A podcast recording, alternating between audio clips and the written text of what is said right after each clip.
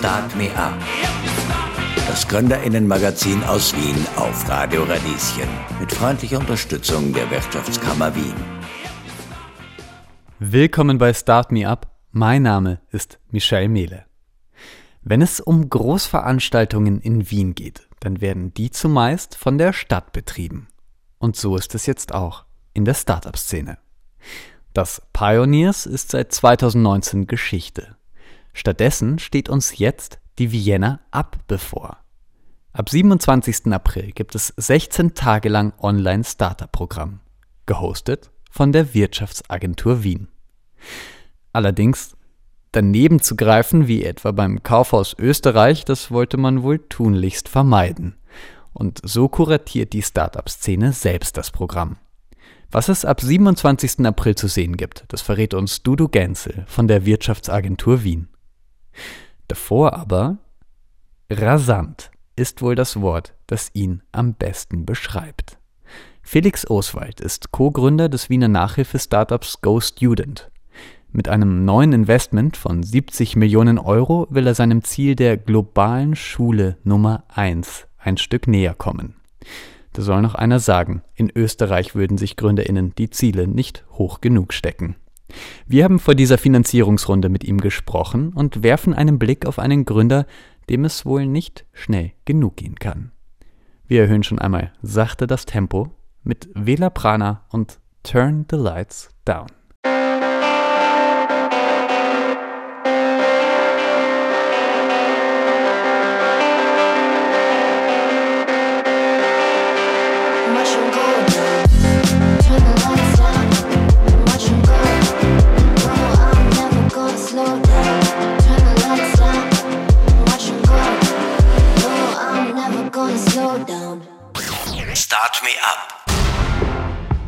Gründermagazin der FH Wien, der WKW. Willkommen zurück bei Start Me Up und hallo Felix Oswald. Hallo, freut mich hier zu sein. Ja. Ich glaube, rasant ist ein Wort, das dich ganz gut beschreibt. Mit 18 hast du die Schule und dein Mathematikstudium an der Uni Wien beendet. Kurze Zeit später gründest du dein erstes Startup, ihr wachst 30 Prozent pro Monat. Vor kurzem hast du mehrere Millionen Euro von InvestorInnen eingesammelt, um ganz Europa zu erobern. Ist dir das manchmal selber ein bisschen schnell? Nein, weil äh, es macht einfach so viel Spaß und äh, ich selbst und auch das gesamte Team hier ist mit so einer Begeisterung und Enthusiasmus dabei. Da fühlt es sich gar nicht so schnell an, muss ich sagen. Ja. Eure Ziele sind ja auch groß. Go Student soll die globale Schule Nummer eins werden. Ähm, aber fangen wir mal ganz langsam an. Was ist Go Student überhaupt? Go Student ist eine digitale Schule, bei der wir Schüler im Alter von 6 bis 19 mit Weltklasse-Lehrer im virtuellen Einzelunterricht zusammenbringen und langfristig betreuen. Hm. Euer Unterricht ist schon immer online gewesen, deswegen funktioniert er ja auch in der Corona-Pandemie sehr erfolgreich. Wie läuft denn das genau ab bei GoStudent? Wie funktioniert das? Also wie du schon eingangs äh, richtig erwähnt hast, wir haben die Firma vor fünf Jahren gegründet. Wir haben drei Jahre lang verschiedene Geschäftsmodelle ausprobiert und seit zwei Jahren, seit Ende 2018, Anfang 2019, ist dieses Modell, das wir auch heute verwenden, etabliert worden. Das läuft so ab, in der Regel sind es die Eltern von den Kindern, die nach Nachhilfelehrern suchen, die nach zusätzlicher Unterstützung für die Kinder suchen, die auch Kinder haben, die unterfordert sind in der Schule und da nach äh, starken Lehrern suchen. Die werden über verschiedenste Kanäle oder über unsere Homepage aufmerksam auf uns, melden sich dort an und wir kontaktieren dann in einem nächsten Schritt die Eltern, erstellen eine Diagnose, versuchen herauszufinden, wo braucht das Kind die meiste Unterstützung und suchen dann auch für die Eltern den passenden Lehrer aus, bringen die zusammen und betreuen die langfristig. Ja. In Interviews sagst du immer wieder, das Problem am Schulsystem ist, dass nicht die besten Lehrerinnen zur Verfügung stehen. Du sagst, ihr habt die Weltklasse-Lehrer. Man studiert ja vier bis sechs Jahre, um in Österreich Lehrer zu sein. Taugen die nichts? Naja, ich sehe den Beruf des Lehrers wie eine Art Handwerksberuf. Und äh, ich kann beispielsweise Tischlehre, kann ich theoretisch jahrelang studieren. Macht mich das zu einem guten Tischler dann nach vier, fünf Jahren? Das ist quasi noch offen. Also es ist ein, ein Handwerk, das man, das man leben muss, das man praktizieren muss, für das man eine Begeisterung braucht. Und auch sehr, sehr viele wirklich starke Lehrer bei uns auf der Plattform sind Personen, die gar nicht Lehramt studieren. Die studieren zum Beispiel ganz normal Physik oder Geschichte oder haben vielleicht auch eine extreme Begeisterung einfach nur für ein, für ein Fach oder für einen Themenbereich. Und die Menschen, die eine wirkliche Begeisterung für etwas haben, das sind auch oft die, die es dann wirklich gut an andere Menschen vermitteln können. Wenn du selber zum Beispiel auch an, an deine eigene Schulzeit zurückdenkst, ich bin mir sicher, du kannst dich auch heute noch an einen oder zwei Lehrer wirklich prägend zurückerinnern, die einfach in die Klasse hineingekommen sind und einfach einen unglaublich guten Unterricht abhalten konnten. Auf jeden Fall. Aber habt ihr all diese Lehrer, also stellt ihr irgendwie sicher, dass die, also ich meine, seid ihr besser als das Schulsystem? Wir haben andere Aufnahmekriterien als das Schulsystem. In Österreich oder auch in Deutschland ist es beispielsweise so, dass dich das Lehramtsstudium dafür qualifiziert, in einer Schule unterrichten zu können. Das ist übrigens nicht in allen Ländern so. In einem Land wie Finnland sind die Aufnahmekriterien weiter strenger. Es braucht nicht nur ein abgeschlossenes Masterstudium in einem Fach, sondern es braucht dann auch einen noch zusätzlichen Aufnahmetest. Bei diesem Aufnahmeverfahren bestehen nur rund 10 Prozent der Bewerber diesen Prozess und können dann auch in einer Schule zum Unterrichten beginnen. Und wir verwenden ein Modell, bei dem wir auch ein dreistufiges Aufnahmeverfahren aufgestellt haben, bei dem aktuell rund fünf bis acht Prozent der Bewerber dieses Verfahren bestehen und dann als Lehrer auch aufgenommen werden. Mhm. Also wäre das deine Vorstellung? Ich meine, ihr sagte, ihr wollt die globale Schule Nummer eins werden. Noch, sage ich jetzt mal, seid ihr in Anführungszeichen nur eine Nachhilfeplattform, aber wenn ihr sagt, mhm. eine globale Schule Nummer eins, ich meine, ihr kostet ja auch Geld. Was sind dann die Kriterien, die euch so stark machen? Also absolut richtig. Wir sind aktuell auf den Nachhilfebereich fokussiert. Ähm, der Nachhilfebereich ist in Europa alleine ein 30 Milliarden Markt insgesamt. Und der Vorteil, wenn man in diesem Nachhilfemarkt startet, ist, dass man auch immer direkt mit dem Endkunden arbeitet. Also wir arbeiten ja direkt mit den Eltern, mit den Kindern, mit den Lehrern. Wir bekommen direkt auch das Feedback, wo ist Unzufriedenheit groß, was funktioniert gut, was funktioniert weniger gut. Und wir sind überzeugt, dass wenn wir es schaffen, in dem Nachhilfesegment eine tolle, coole Brand, eine moderne, auch äh, qualitätsgesicherte Brand aufzubauen, dass wir dann später auch zusätzliche Dienstleistungen anbieten können. Vielleicht gibt es einmal einen Ghost-Juden Kindergarten. Oder vielleicht gibt es auch physische Ghost-Juden-Schulen irgendwann einmal in einigen Jahren. Oh. Oder vielleicht gibt es äh, andere Zusatzdienstleistungen, die wir in unser Ökosystem integrieren. Also Nachhilfe ist für uns, das ist erst der erste Schritt zu einem noch viel größeren Ökosystem äh, später. Das finde ich äh, irrsinnig spannend. Ich meine, ihr wachst auch wirklich sehr schnell, da kommen wir noch dazu. Ihr wollt tatsächlich eine globale Schule, die globale Schule Nummer eins werden. Das ist natürlich privat, das heißt, äh, man zahlt extra dafür. Müsste man nicht schauen, dass Kinder weniger Nachhilfe brauchen? Ich meine, es gibt ja auch viele Menschen, die sich so etwas nicht leisten können. Absolut. Also nur um dir auch daher noch eine Zahl zu nennen. In Europa beispielsweise wird jedes Jahr 1000 Milliarden Euro werden für Bildung ausgegeben. Das sind circa 4 Prozent des äh, Bruttoinlandsprodukts, die für Bildung ausgegeben werden. 20 Prozent davon kommt von privaten Haushalten direkt und 80 Prozent vom Staat. Aber natürlich das Geld, das der Staat für Bildung ausgibt, das kommt ja auch von dir, von mir, von allen Menschen, die arbeiten und, und ihre Steuern einzahlen. Was ich sehr interessant finde, ist, es gibt in Frankreich zum Beispiel ein Modell, da wird das Steuergeld, das jetzt nicht direkt in die Schule investiert wird, das wird, dir, wird der Familie als Gutschein überreicht. Und du kannst als Familie dann mit diesem Gutschein aus einer Vielzahl von auch privaten Anbietern auswählen, für welchen du dich entscheidest. Also du gibst quasi der Familie dieses Geld zurück, die sich dann für eine der Bildungsdienstleistungen äh, entscheiden kann. Mhm. Ich finde, da gibt es super spannende Ansätze, wie man genau das, was du auch beschreibst, Bildung ist ein, Bildung muss auch in der Zukunft langfristig immer ein öffentliches Gut sein. Wie man das fairer gestalten kann, fairer aufteilen kann, sodass alle auch einen bestmöglichen Zugang bekommen können. Ja. Finde ich spannend. Also ihr sagt, das so ein bisschen freier zu gestalten, ein bisschen privater tatsächlich dann auch zu gestalten, oder? Das ist schon dein Ziel. Absolut. Und es, es muss auch in dem Bereich Bildung ähm, mehr Wettbewerb zugelassen werden, weil wenn es ein Monopol auf etwas gibt, dann ist der Nachteil mangelnde Innovation. Ja? Wenn es nur die ÖBB gibt, die die Strecke Wien-Salzburg fahrt, dann kann die ÖBB 300 Euro für das Ticket verlangen.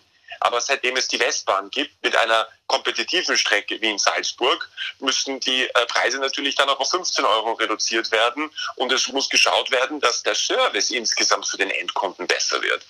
Und das ist etwas im Bildungsbereich, hat man jahrelang immer davor zurückgeschreckt, Änderung zuzulassen, weil die Angst einfach zu groß ist. Ja, was passiert, wenn diese Änderung sich negativ auswirkt? Dann hat das ja massive Auswirkungen auf die jungen Menschen und ihre Ausbildung. Aber ich sage, das ist der falsche Ansatz. Man muss hier Mut zeigen, man muss hier auch sagen, neue Dinge auszuprobieren, weil am Ende des Tages es gibt nichts Wichtigeres als die jungen Menschen, die ja auch die zukünftigen Generationen dann mitgestalten und mit aufbauen. Da braucht es mehr Mut einfach. Mhm. Cool, ja, finde ich total interessant. Also ich sag's nur dazu, wenn die ÖBB äh, 300 Euro für eine Strecke verlangt, dann wäre auch sie auch als Monopolist dran, glaube ich. Das würde man sich nicht so leicht gefallen lassen. Aber unabhängig davon, es ist natürlich du willst das verändern, ja, du willst, dass das ja, privater wird, du sagst, du willst da auch Innovation fördern. Österreich ist jetzt vielleicht ein schwieriger Markt da. Ich kann mir vorstellen, äh, bei vielen Menschen ist das jetzt ähnlich wie bei mir. Die hinterfragen das jetzt ein bisschen, ist das überhaupt gut? Also wie ist das für dich in so einem Markt, sozusagen mit so einem Projekt? Bildung ist natürlich immer etwas, das hochemotional ist. Und das hängt auch damit zusammen, Bildung ist etwas, das jeder Mensch von uns in seinem Leben irgendwann erfährt. Die meisten von uns gehen in den Kindergarten, die meisten von uns haben eine Schule besucht. Das heißt, die meisten von uns haben auch eine konkrete Meinung dazu. Und es ist etwas, das besonders, weil es auch die jungen Menschen jetzt primär betrifft, es gibt natürlich auch viele Bildungsgeschichten dann für die Arbeitswelt und für spätere Weiterbildungen. Aber Bildung ist und bleibt etwas Hochemotionales. Das heißt, es ist natürlich auch, wenn du in diesem Bereich eine Firma gründest und, und mit aufbaust, da bist du natürlich immer auch Kritikern ausgesetzt und ähm, Menschen, die das nicht verstehen, die das anders sehen. Aber das ist auch, finde ich, gut so, weil es soll ja nicht immer jeder Ja und Amen sagen, sondern soll ja auch Kritik geben können, weil nur von der Kritik und von den Leuten, die auch unseren Service nicht mögen oder ihnen nicht, äh, ihnen nicht gefallen hat, können wir weiter lernen und uns, uns besser machen. Ja. Okay. Ja, was war vielleicht anders? Ihr seid ja als WhatsApp-Modell gestartet, das hast du schon gesagt. Ähm, damals war das noch nicht, ja, ihr, ihr, konntet das eigentlich nicht finanzierbar machen, weil damals wart ihr sozusagen SchülerInnen konnten in diesen WhatsApp-Chat hineinschreiben und Tutoren sozusagen konnten dann freiwillig ihnen helfen bei den Hausaufgaben, Fragen beantworten. Was war vielleicht damals, ich meine, du hast ja das alles erlebt in diesen fünf Jahren. Ähm, du bist mit diesem Modell gestartet, wahrscheinlich auch mit einer gewissen Mission, mit einem Grund. Was waren damals vielleicht Vorteile? Was ist heute ein Vorteil an GoStudent, wie es jetzt ist? Das, was gut damals war, du hast einfach diese, diese riesige Community gehabt. Das Modell, das wir damals hatten, hat ja auf einem Community-Prinzip beruht. Das heißt, selbst Schüler, die sehr engagiert, sehr motiviert sind, konnten anderen Schülern bei ihren Fragen helfen. Hm. Also auch Schüler, die einfach besonders stark waren, konnten wir als Lehrer einsetzen, die anderen Schülern wiederum helfen. Also es hatte einfach noch viel stärker diesen richtigen Community-Aspekt von Schülern und von Lehrern auf unserer Plattform. Als wir dann den Schritt gemacht haben, dass wir den Dienst, dass wir richtigen Live, Einzel-Live-Unterricht an die Eltern verkauft haben, ist dieser Community-Aspekt mehr in den Hintergrund geraten. Das heißt, wenn du mich heute fragst, was hat damals besser funktioniert oder was geht mir heute ab, was vermisse ich von damals, dann ist es dieser intensive Community-Austausch, den es damals gegeben hat, den gibt es heute weniger, mhm. weil es eben Einzelunterricht ist, der nicht an die Schüler, sondern an die Eltern verkauft wird. Ja. Daran arbeiten wir aber auch, dass man diese Community-Aspekte, dass man die auch wieder Stück für Stück zurückbringen kann in anderen Formen, um das auch wieder, wieder aufzuheizen. Das ist so der, der große Unterschied gewesen, was mir abgeht heute noch. Ja. Und heute ein Go Student? Was ist besser für dich? Das, was heute einfach wirklich extrem spannend ist, ist diese langfristige Bindung auch von Schülern, von Eltern, von Lehrern, mit denen wir jetzt nicht einfach nur eine einzelne Frage mal beantworten und dem Schüler aushelfen, sondern dass wir mit unseren, mit unseren Kunden, mit unseren Lehrern langfristig zusammenarbeiten. Und diese Langfristigkeit, was daran einfach so viel Spaß macht, ist einfach zu verstehen, wo haben Schüler wirklich signifikante Probleme? Wie kann man Schülern bestmöglich helfen? Also diese Analyse, diese Diagnose, die Feststellung, was muss man besser machen, das ist, weil einfach die Beziehung längerfristiger ist, geht viel besser als damals, wo es viele Kunden gab, die auch nur ein, zwei Fragen gestellt haben und dann nicht mehr auf der Plattform waren. Ja. Viele gerade während der Corona-Pandemie spricht man ja auch in Österreich, dass viele Kinder es schwerer haben. Also ich sage gerade in ärmeren ähm, Familien, weil die vielleicht nicht Unterstützung oder nicht so Unterstützung zu Hause erfahren. Beschäftigt euch das, wie man denen helfen kann? Absolut. Und deswegen, ähm, nur jetzt hier ein Beispiel aus dem Nachhilfesegment zu geben. In der Vergangenheit hat Nachhilfeunterricht immer extrem lokal stattgefunden. Also wahrscheinlich auch zu deiner Schulzeit, Nachhilfeunterricht, das wurde von einem Lehrer abgehalten oder einer Lehrerin, die unmittelbar in deinem Bezirk oder in deinem Umkreis gelebt hat. Aber weil du natürlich auch von den Lehrern, die in deinem Bezirk, in deiner unmittelbaren Umgebung leben, abhängig bist, ist natürlich die Preisgestaltung, die Preise, die du für diese Lehrer bezahlst, sehr intransparent. Weil wenn es nur einen oder zwei gute Lateinlehrer gibt, die in deinem Umkreis leben, dann können die natürlich mit den Preisen richtig hochgehen. Und besonders für die Familien, die aus einkommensschwächeren ähm, einkommensschwächeren Hintergrund haben, ist das dann natürlich ein Super-GAU. Weil nur die Kinder, die sich den teureren Lateinlehrer leisten können, bekommen dann womöglich die besseren Lateinnoten. Und so etwas wie Online-Unterricht demokratisiert das, weil ich plötzlich nicht nur Zugang zu dem Lateinlehrer in meinem Umkreis habe, sondern äh, Schüler aus dem Burgenland den, den Lehrer aus Tirol bekommt. Voll. Also außerhalb des Geldkreislaufs läuft das natürlich nicht, da hast du vollkommen recht, aber für die Betroffenen, sage ich jetzt mal, die müssen nichts dafür zahlen.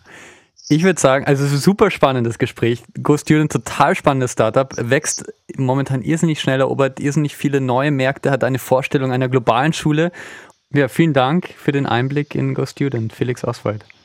Danke dir, vielen Dank für das Gespräch. Start Me Up. Das Gründermagazin der FH Wien der WKW. Willkommen zurück bei Start Me Up. Ein neues Startup-Festival kündigt sich an. Ab dem 27. April gibt es 16 Tage Content für die Startup-Welt. Dudu Genzel von der Wirtschaftsagentur Wien sagt uns, was genau geplant ist. Hallo Dudu. Hallo allerseits. Vielen Dank für die Einladung. Sehr gern. Am 27. April, da startet die Up 21 Vienna, ein neues Startup-Festival, so kann man es äh, schon sagen, und natürlich online. Erzähl einmal ganz kurz, was habt ihr da geplant? Sehr gerne. Vielleicht mache ich noch einen Schritt zurück und erkläre ganz kurz, äh, wer wir sind. Die Wirtschaftsagentur Wien an sich sollte eigentlich allen bekannt sein, aber für all jene, die uns noch nicht kennen, wir sind äh, die offizielle Standortagentur der, der Stadt Wien. Das heißt, wir kümmern uns um den Standort, um den Wirtschaftsstandort und das auf unterschiedlichsten Ebenen. Wir haben ähm, verschiedene Serviceangebote, wir haben Förderungen, die wir an vielversprechende Projekte ausschütten können und äh, wir haben auch äh, Immobilien und sind auch bei Stadtentwicklungsprojekten mit dabei. Und unser Auftrag ist grundsätzlich, den Standort weiterzuentwickeln, zu fördern und zu promoten. Und genau bei diesem Punkt beim Promoten haben wir uns gedacht, okay, was könnten wir machen, damit wir einfach die volle Pracht äh, des Standortes auch nach außen kommunizieren können. Und so ist eigentlich auch die Idee zu Vienna Up entstanden. Das heißt, äh, in diesen zwei Wochen geht es darum, äh, zu zeigen, was die Wiener Startup-Szene oder die Kreativszene in Wien so drauf hat äh, und das möglichst an ein internationales Publikum zu kommunizieren. Vom 27. April bis zum 12. Mai ähm, finden unterschiedlichste Formate statt, die von der Community, also von den ähm, Startup von der Startup-Szene für die Startup-Szene quasi entwickelt wurden. Ähm, wird auf jeden Fall spannend werden. Okay, kommen wir sicher noch äh, zu den Highlights, aber du hast es eh schon gesagt, vier, also 16 Tage sind es, glaube ich. Das ja. schafft äh, niemand am Stück natürlich. Also wie begeht man dieses Festival am besten? Ähm, ja, stimmt. Das ist tatsächlich ist es so, dass ähm, vermutlich nicht alle zwei Wochen für jeder Mann, jede Frau ähm, werden. Das heißt, am besten ist, wenn man sich mal auf viennaup.com mal den Überblick über die einzelnen Formate verschafft und sich überlegt, okay, was genau interessiert mich, was genau ist für mich relevant, aus welcher Ecke komme ich denn eigentlich zur Vienna ab. Das heißt, wenn ich zum Beispiel äh, ein Fintech-Startup Fintech bin oder sehr viel Interesse für die Fintech-Szene habe, dann werde ich mir wahrscheinlich anhand der Filter, die wir äh, idea äh, idealerweise eingebaut haben auf unserer Homepage, mal die Fintech-Events raussuchen und schauen, was mich da interessiert. Das Gute ist, man kann sich tatsächlich über Vienna Up ein Gesamtlogin anlegen. Das heißt, dann ist man mal für die gesamte Vienna Up Community zugänglich und kann sich da mal äh, eventübergreifend vernetzen. Und dann kann man sich in der Agenda mal die Eventpunkte aussuchen, die einem besonders interessieren und sich dann dafür nochmal anmelden und dann tatsächlich teilnehmen. Also es ist wirklich, äh, man kann sich selbst die individuelle Vienna Abreise quasi so kreieren. Einfach mal immer wieder in die Agenda reinschauen und die spannenden äh, Events raussuchen. Perfekt. Ähm, ja, zu den Highlights. Was ist geplant? Mhm. Was kannst du uns vielleicht schon schmackhaft machen? Grundsätzlich würde ich ja mal sagen, alles ist Highlight. ähm, und da ist auch wieder spannend. Ich meine, grundsätzlich wollen wir natürlich im Rahmen der Vienna Up möglichst viel Austausch ermöglichen. Das heißt, uns ist wichtig, wirklich Startups mit den Corporates zu vernetzen, Startups mit Investoren, aber auch Investoren mit Investoren und Investoren mit Corporates etc. Also wir wollen, dass innerhalb dieser zwei Wochen möglichst viele Menschen miteinander sprechen können und möglichst international vernetzt wird. Ähm, deswegen, äh, ein Highlight ist auf jeden Fall äh, die Matchmaking-Plattform auf viennaup.com. Das heißt, darüber kann man sich wirklich äh, international vernetzen, eventunabhängig. Darüber hinaus gibt es natürlich für mich ein paar Highlights, die ich allen nochmal ans Herz lege. Zum einen den Connect Day. Das ist eines der Events, wo es darum geht, ähm, zwischen Corporates, Investoren und Startups eine Verbindung herzustellen und tatsächlich möglichst viel Austausch zu ermöglichen. Im Rahmen des Events gibt es verschiedene Matchmaking-Slots. Das heißt, man kann sich dann eintragen, zum Beispiel am Montag zwischen 1 und 2 möchte ich äh, mir diesen Zeitraum frei halten und mich mit möglichst vielen Menschen austauschen. Dann kann man dich auch quasi in der Zeitzone äh, buchen, also ein Meeting mit dir buchen. Äh, ansonsten finde ich ganz besonders spannend auch Global Limitless Conference. Das ist eine Konferenz, die sich dem Thema Female Empowerment äh, widmet und tatsächlich aus fünf verschiedenen globalen Städten äh, broad, äh, streamen wird. Das heißt, wir sind äh, mit den Female Factors somit in New York, in äh, Dakar, in äh, Singapur und natürlich auch in Wien. Das heißt, aus fünf verschiedenen ähm, Bühnen wird zum Thema Diversity, Inclusion und Empowerment Content gestaltet. Das finde ich besonders spannend. Da kann man sich jetzt auch schon äh, registrieren dafür.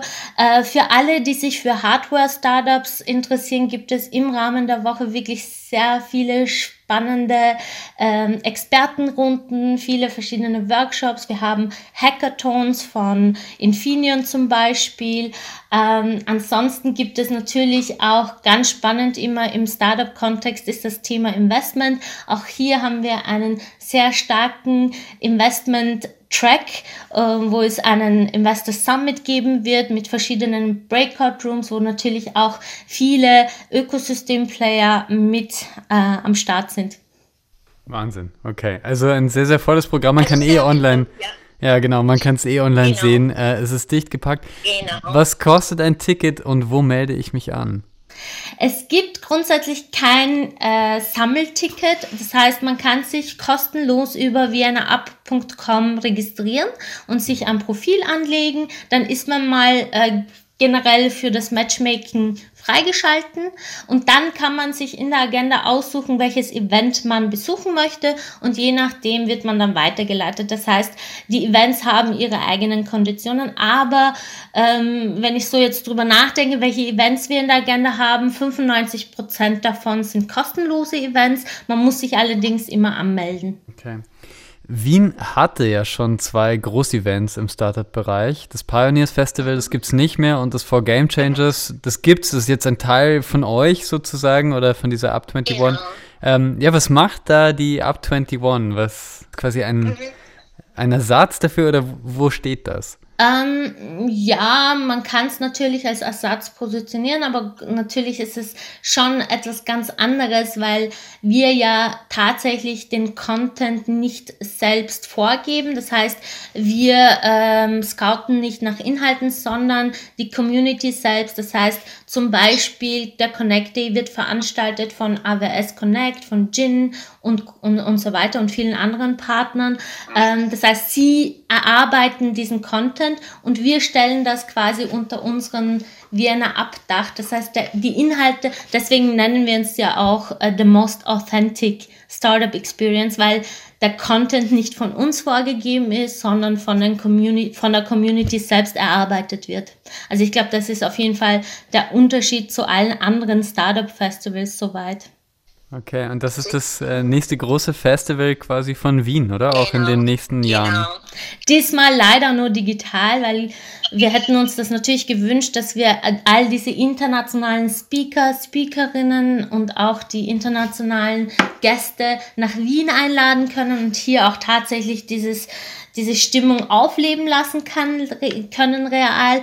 Ähm, das funktioniert jetzt leider äh, momentan nicht wirklich. Deswegen äh, gehen wir mal den digitalen Weg und versuchen so gut es geht zu lernen, sodass wir in den nächsten Jahren dann wirklich ein richtiges, so richtige Festivalstimmung aufleben lassen können in der Stadt. Ja. Aber Ziel ist es natürlich, diese Lücke, die dann quasi mit Pioneers dann entstanden ist, nachdem das Pioneers Festival äh, nicht mehr stattgefunden hat, diese Lücke mal zu schließen und wirklich nach draußen international ein Zeichen zu geben und zu sagen, hey, hier passiert einiges. Und wir versuchen halt auch in all den Events wirklich dieses Euro diesen europäischen Spirit aufleben zu lassen und zu zeigen, okay, wir sind quasi im Herzen Europas und versuchen hier auch tatsächlich sowohl aus dem CEE, also aus dem osteuropäischen Raum, als auch aus dem äh, aus Westeuropa die Stakeholder mitten in Wien zu vernetzen, zu verlinken und mit auf die Bühne zu bringen. Ja, spannend, weil kürzlich auch in einer Umfrage ähm, viele Firmen oder Unternehmer gesagt haben, dass das Tor zum Osten ist nicht mehr so aktiv. Mal sehen, ob ihr das, also Wien als Position, als Tor zum Osten ist gar nicht mehr so der Fall wie vor einigen Jahren, aber vielleicht lasst ihr das ja wieder aufleben. Ähm, ich sag Viel wert auf jeden Fall. ja. Und das Interesse grundsätzlich aus dem aus den europäischen Land, äh, Ländern zeigt, dass wir da auf jeden Fall auf dem guten Weg sind, weil wir doch sehr viel Feedback, positives Feedback aus dem CE-Raum bekommen. Okay. Na ja, gut, das lässt ja hoffen. Also, ähm, ja, ich sag danke, Dudu Gänzel von der Wirtschaftsagentur sehr Wien. Gerne. Ja, und sehr, sehr gerne. an alle, die sich anmelden wollen, viel Spaß beim Festival. Unbedingt. Und für alle, die sich anmelden wollen, bitte auch unbedingt den Newsletter registrieren, weil so bleibt ihr up to date und könnt auch tatsächlich, weil natürlich ist die Agenda jetzt derzeit schon ziemlich voll, aber wir updaten das auch laufend. Das heißt, wenn ihr diese Updates nicht verpassen wollt, unbedingt auch den Newsletter abonnieren. Das war's für heute von Start Me Up. Mein Name ist Michelle Mehle. Aktuelle Sendungen findet ihr im Podcast oder auf unserer Website. Ansonsten hören wir uns hier wieder am kommenden Montag von 10 bis 11 Uhr auf Radio Radieschen. Start Me Up das Gründerinnenmagazin aus Wien auf Radio Radieschen. Jeden Montag von 10 bis 11. Alle Infos unter radio-radieschen.at.